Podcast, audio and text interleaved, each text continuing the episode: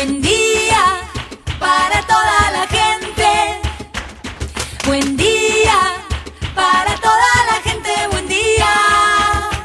Buen día Soldati, edición Quédate en casa. Son días que necesitan de nuestro compromiso de quedarnos en casa. En FM Soldati, no por eso vamos a dejar de ser comunicadores y comunicar. Aprovechamos los límites que se presentan para llevarte por WhatsApp las noticias y la información que necesitas. Vos quédate en casa. Va a ser un buen día Soldati, pero vos nos vas a escuchar cuando quieras. Mañana, tarde o noche. El sur está bien despierto. Participa enviándonos las ideas y contenidos al 11 36 88 87 91. Estamos a la distancia, pero juntes. Buen día, soldati. Hoy quédate en casa.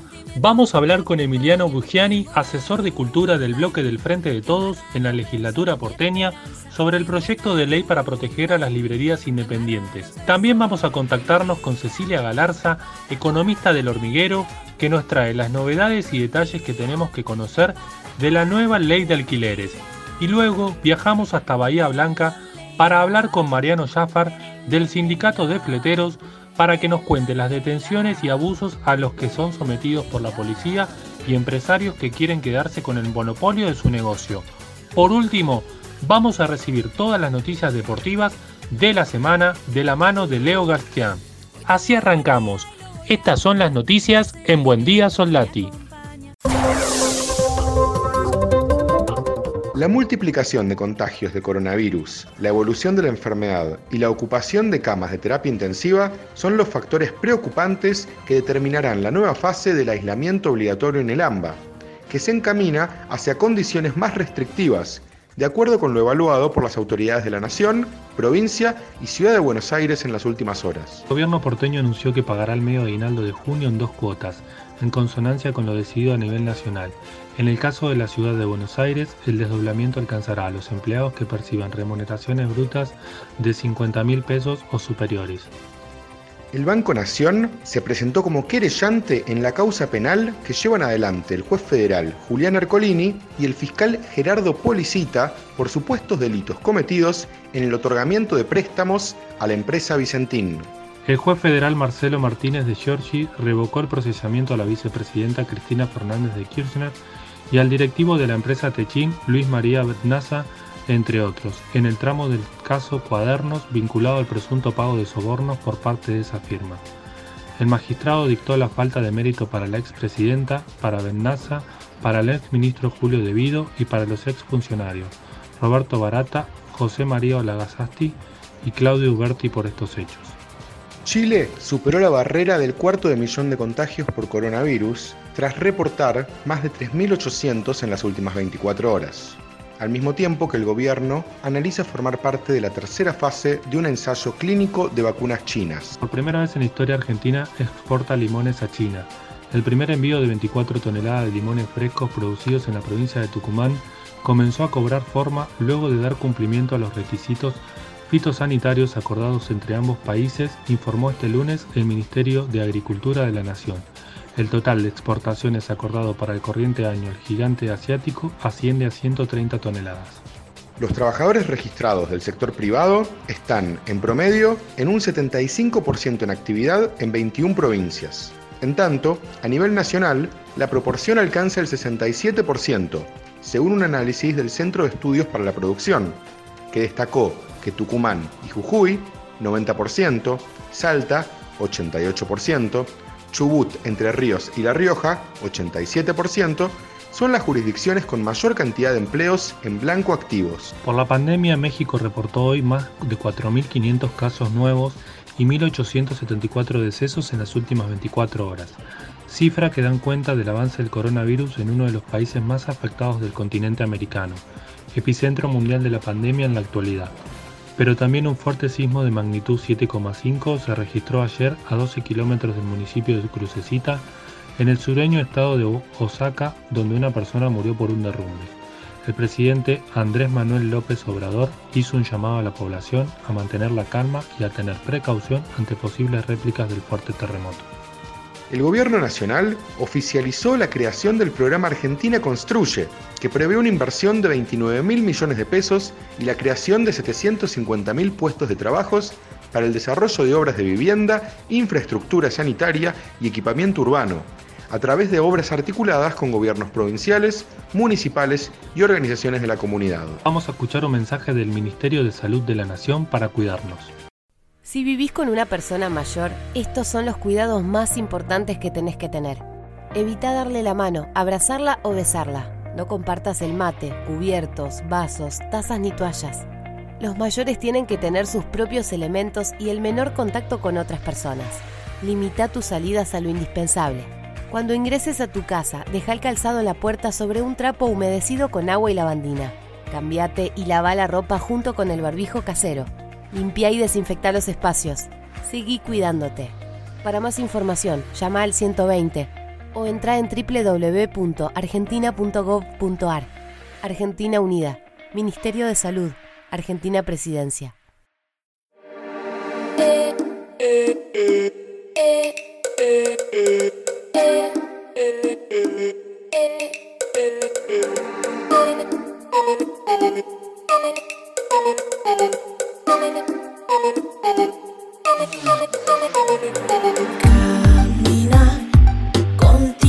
Por la acera, ¿será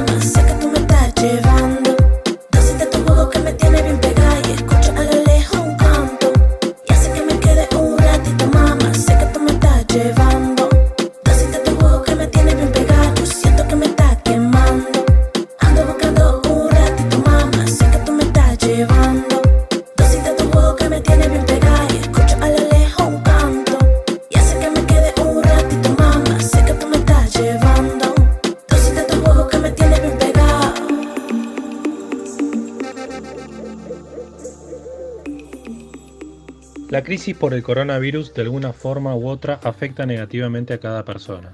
Estamos atentos a los mecanismos estatales que buscan paliar estas consecuencias. En la legislatura porteña se presenta un nuevo proyecto de ley para la protección de las librerías independientes, una de las pilares de la cultura de nuestra ciudad de Buenos Aires. Para hablar de eso estamos comunicados con Emiliano Bugiani, asesor de cultura del bloque de Frente de Todos en la legislatura e integrante del Frente Cultural del Hormiguero. Para empezar a entender, ¿qué problemas está atravesando las librerías? El principal problema que tienen las librerías es, eh, son las librerías de barrio, que conocemos como librerías de barrio, aquellas que tienen un solo local de venta. Eh, y es que debieron cerrar sus puertas debido al aislamiento social preventivo y obligatorio. A posteriori de ello, si bien se les permite hacer la venta a través de canales virtuales con entrega en la propia librería o a través del correo, se enfrentan con varias cuestiones. Primero, que esas ventas virtuales a través de canales virtuales representan entre un 10 y un 15% de sus ingresos mensuales, por lo cual no es, no es cuantitativo, no significa nada en, en los ingresos y a lo que es la subsistencia de la librería. Segundo, eh, libros digitales casi ninguna librería tiene, eh, por lo cual tampoco repercute en nada esa posibilidad. Y tercero, que por un convenio entre Planeta y Mercado Libre, se, se, se, firmó un convenio entre Planeta y Mercado Libre para efectuar la venta directa de libros. Planeta ocupa alrededor del 40% de los libros que se venden. Es un monopolio compartido con Penguin Random House, que son las dos grandes editoriales, y al hacer un convenio de venta directa con Mercado Libre, excluyen de la cadena del libro a las librerías de barrio, a las librerías independientes. Y un cuarto problema sería el costo de envío de libros, que muchas veces se encarece el libro porque el costo del envío es más caro incluso que el libro. Así que esos serían los problemas que, que enfrentan hoy las librerías. Las librerías de barrio principalmente, independientes, librerías chicas. Cabe resaltar que la ciudad de Buenos Aires, que ha sido cuna de grandes escritores, es la ciudad con más cantidad de librerías por habitantes del mundo, eh, que está en primer lugar y en segundo lugar viene Hong Kong. Pero Buenos Aires es la ciudad del mundo con más librerías. Se podría decir la capital del libro y pese a eso, pese a que nos caracterizamos y que hacemos, entre comillas, propaganda de ello, no hay ninguna medida concreta de ayuda y de allí que surge la necesidad de impulsar esta ley. ¿Qué se propone en el proyecto de ley? En el proyecto de ley, primero lo que se hace es visibilizar la problemática que están atravesando las librerías de barrio, no solo por la pandemia, sino de, la caída de ventas que tienen en los últimos cuatro años.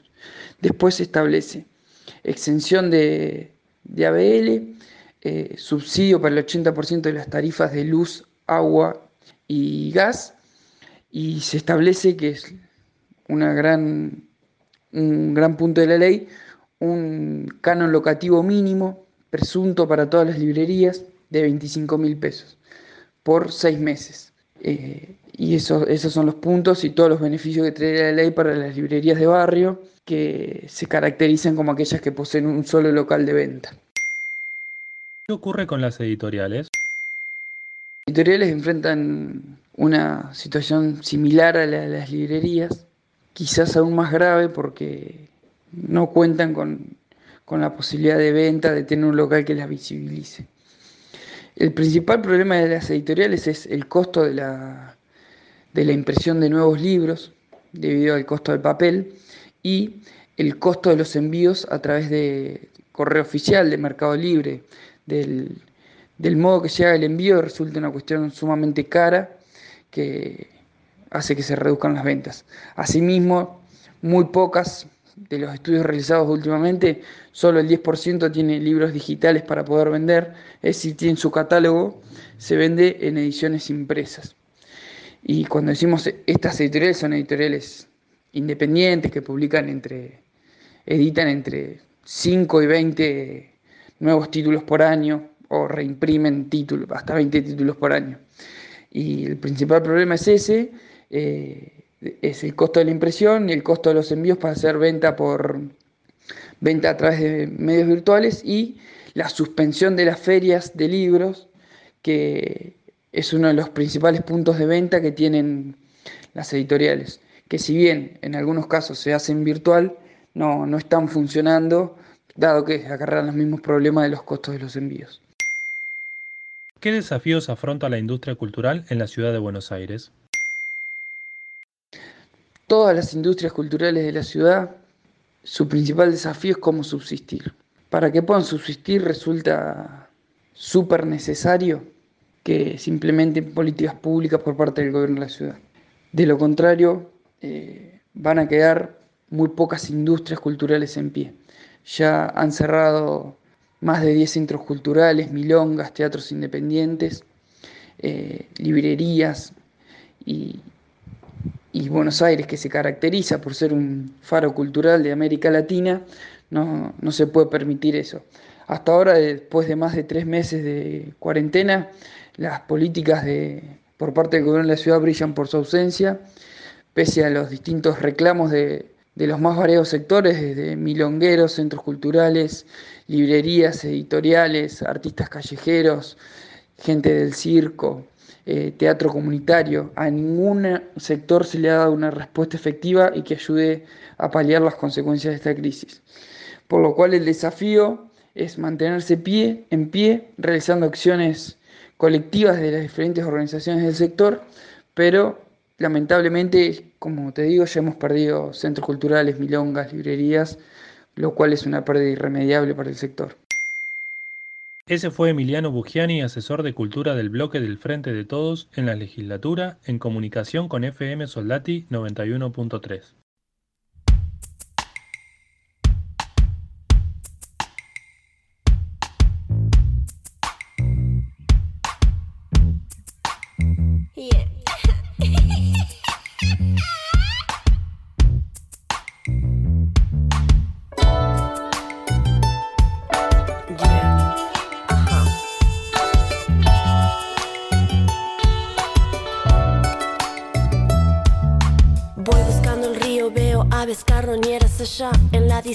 el futuro terminó si no me encuentro en la nieve. Con lo negro del asunto, la dureza del asfalto contará lo que pasó.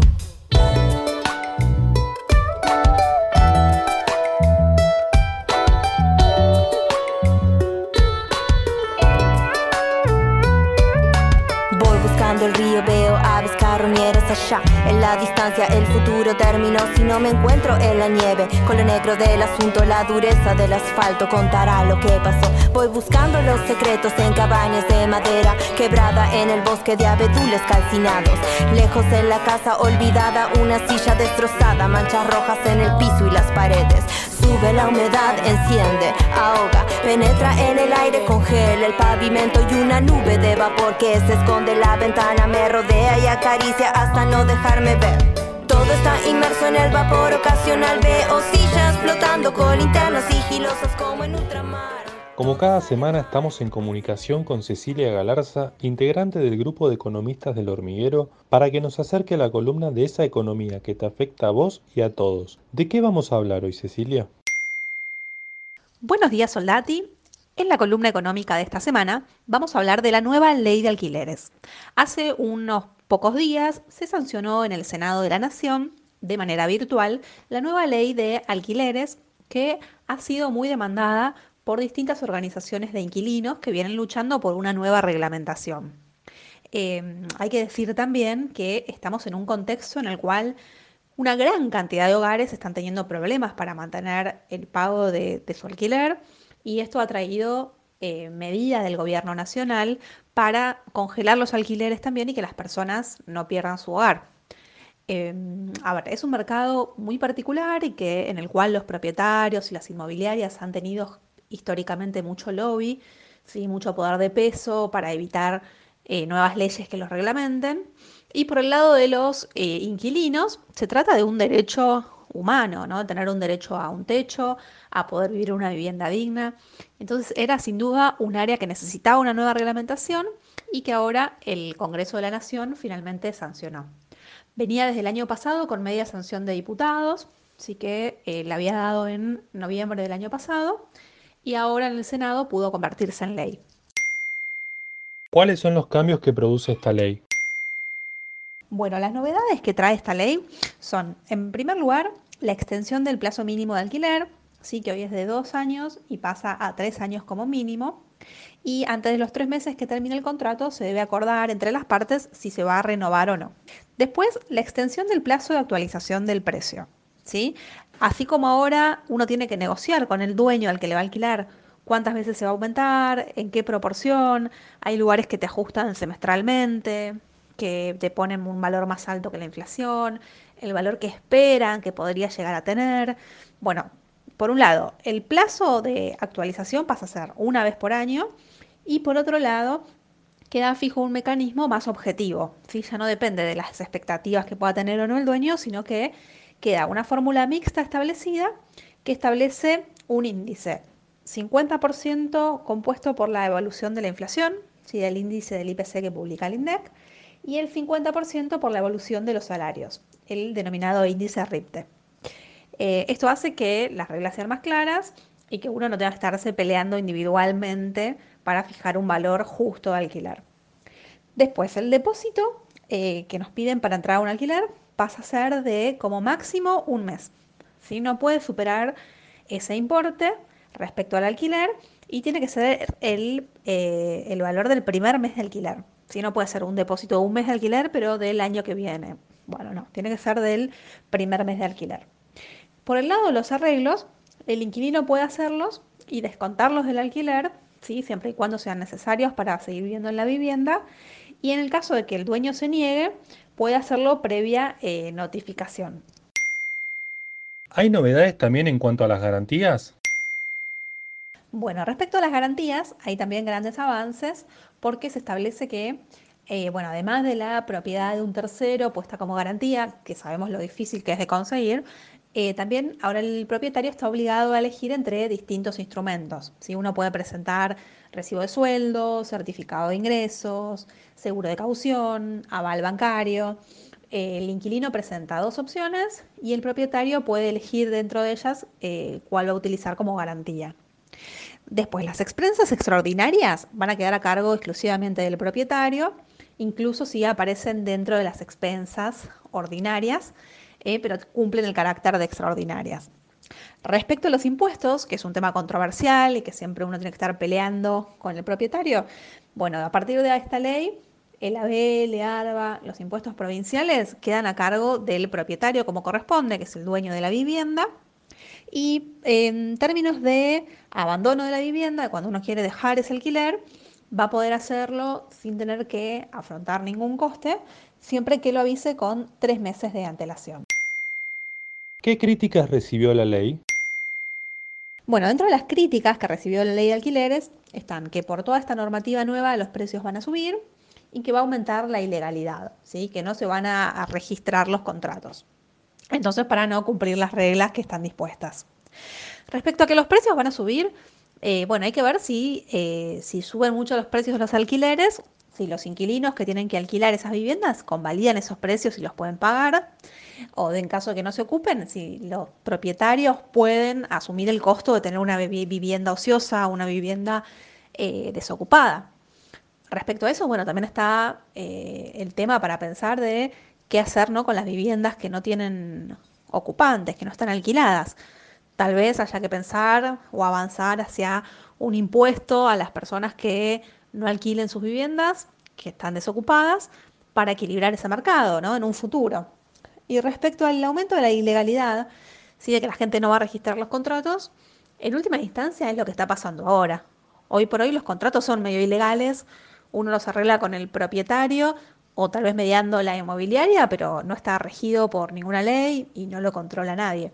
Entonces, en, ese sentido, eh, solo queda espacio para mejorar. Cecilia, ¿hay algún punto más para resaltar?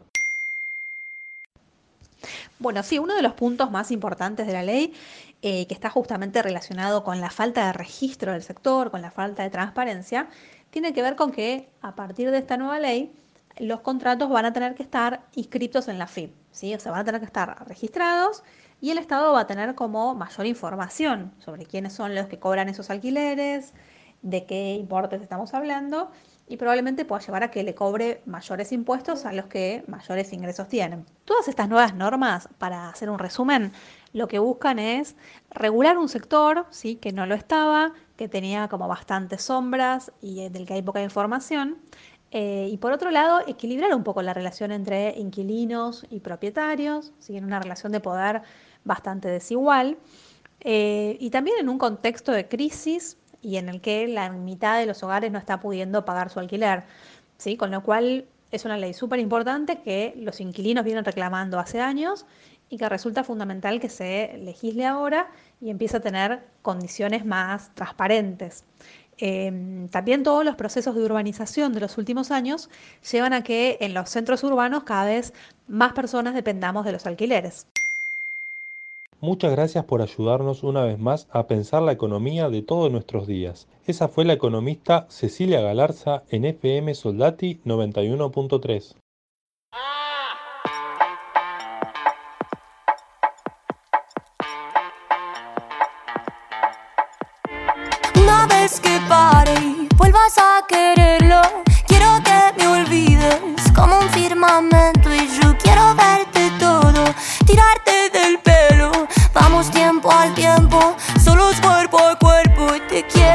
sentir en mi espalda. Ya nada me pesa, no tengo más cargas,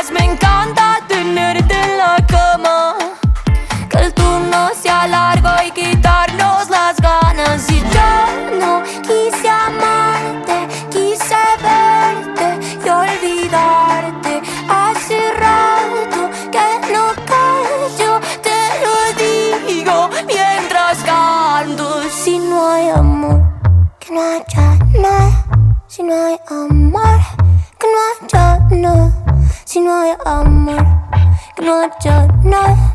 Cuando hay amor,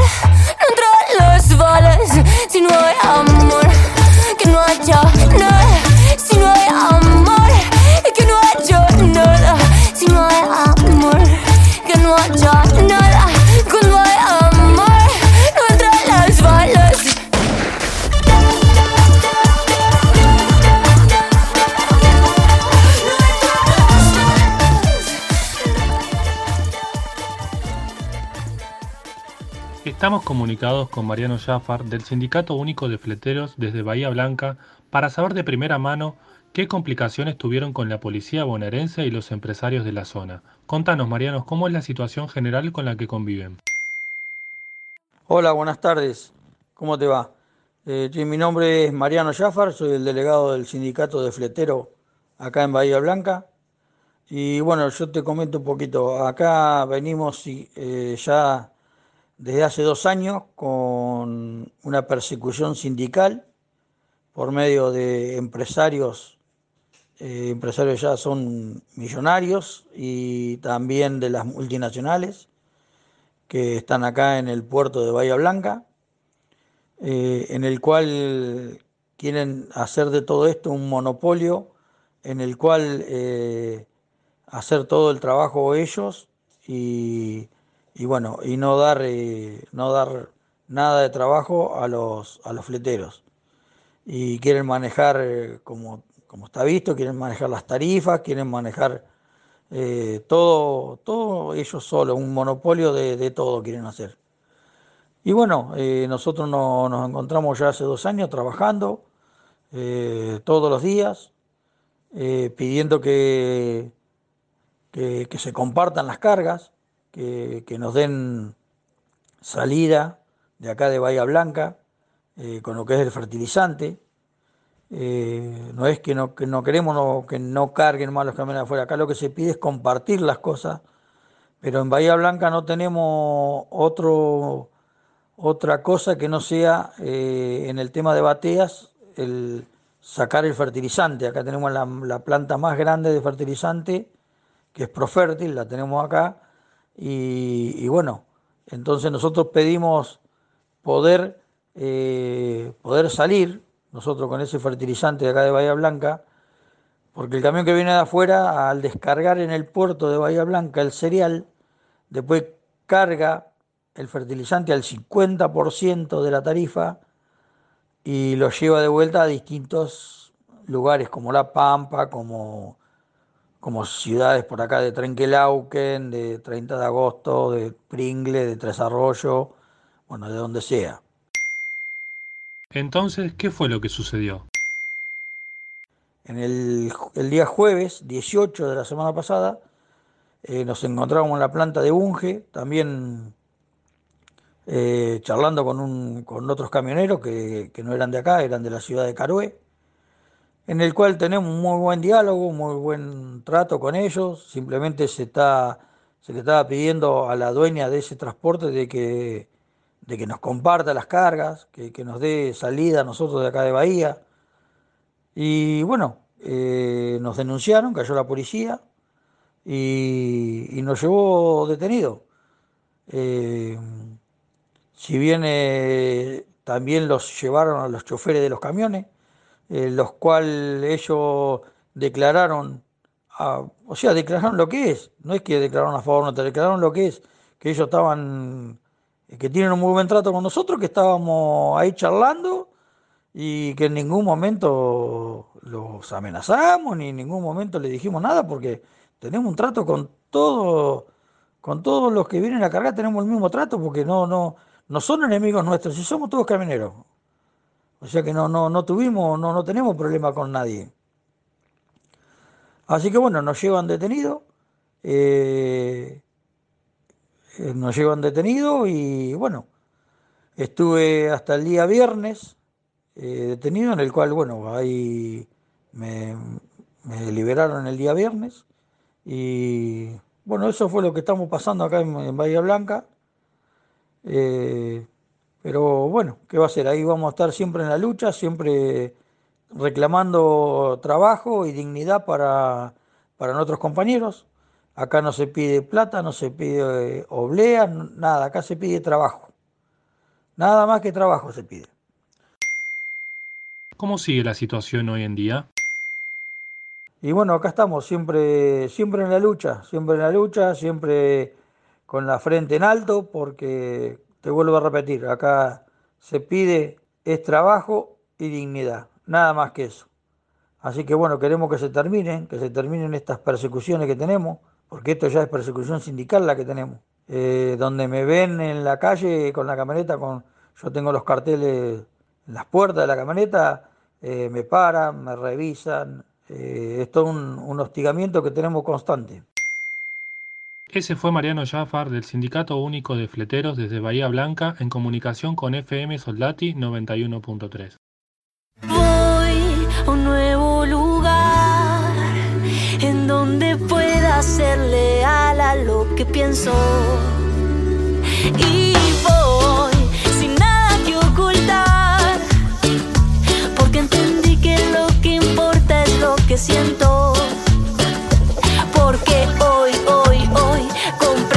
Soy, soy.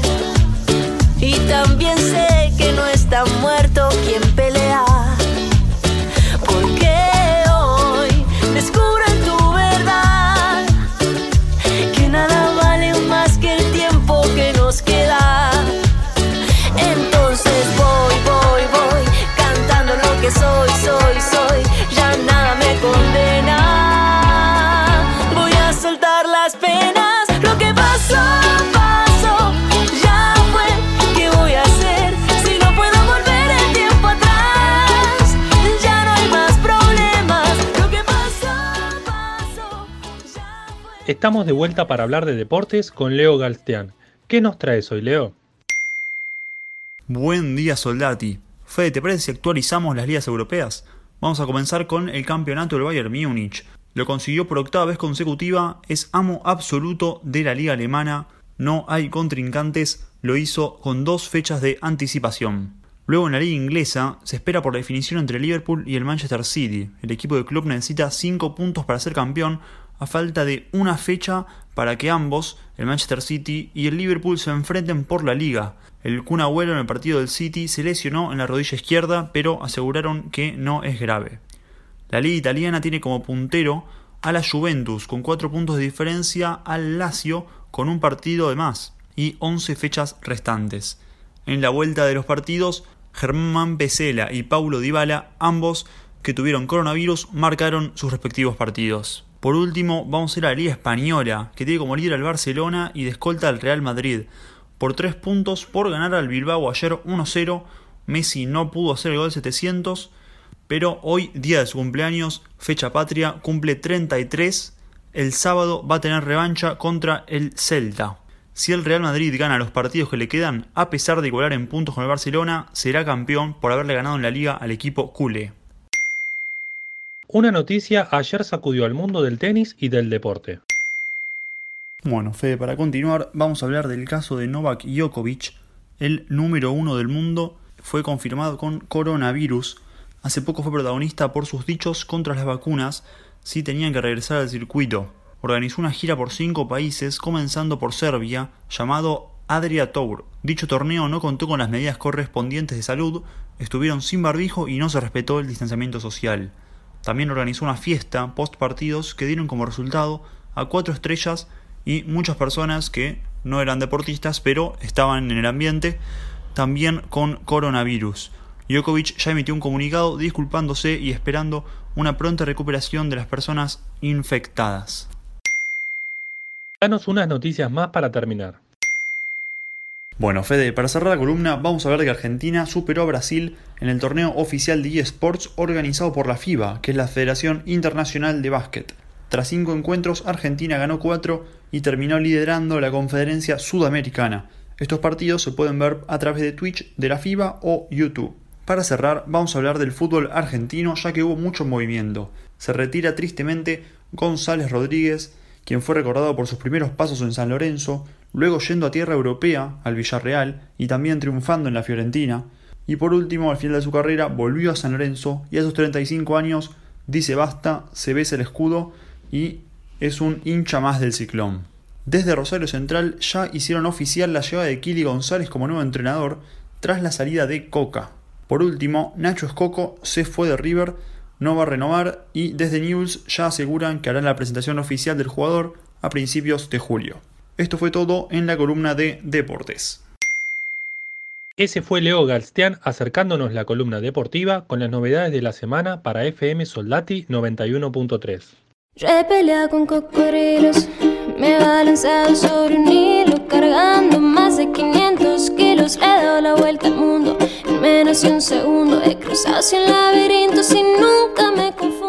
Eso fue Buen Día Soldati, edición Quédate en casa en FM Soldati. Participa enviándonos las ideas y contenidos al 11 36 88 87 91. Estamos a la distancia, pero Más juntos. de todos los abecedarios, tengo más vocabulario que cualquier diccionario. Tengo vista de águila, pato de perro, puedo caminar descalzo sobre clavos de hierro. Soy inmune a la muerte.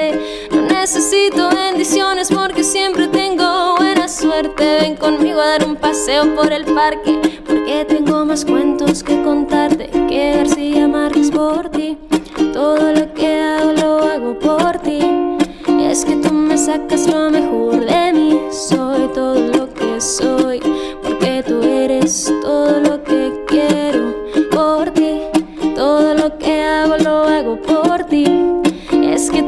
sacas lo mejor de mí. Soy todo lo que soy, porque tú eres todo lo que quiero. Puedo brincar la cuerda con solo una pierna. Veo en la oscuridad sin usar una linterna. Cocino lo que quieres, yo soy todo chef. Tengo sexo 24-7 todo.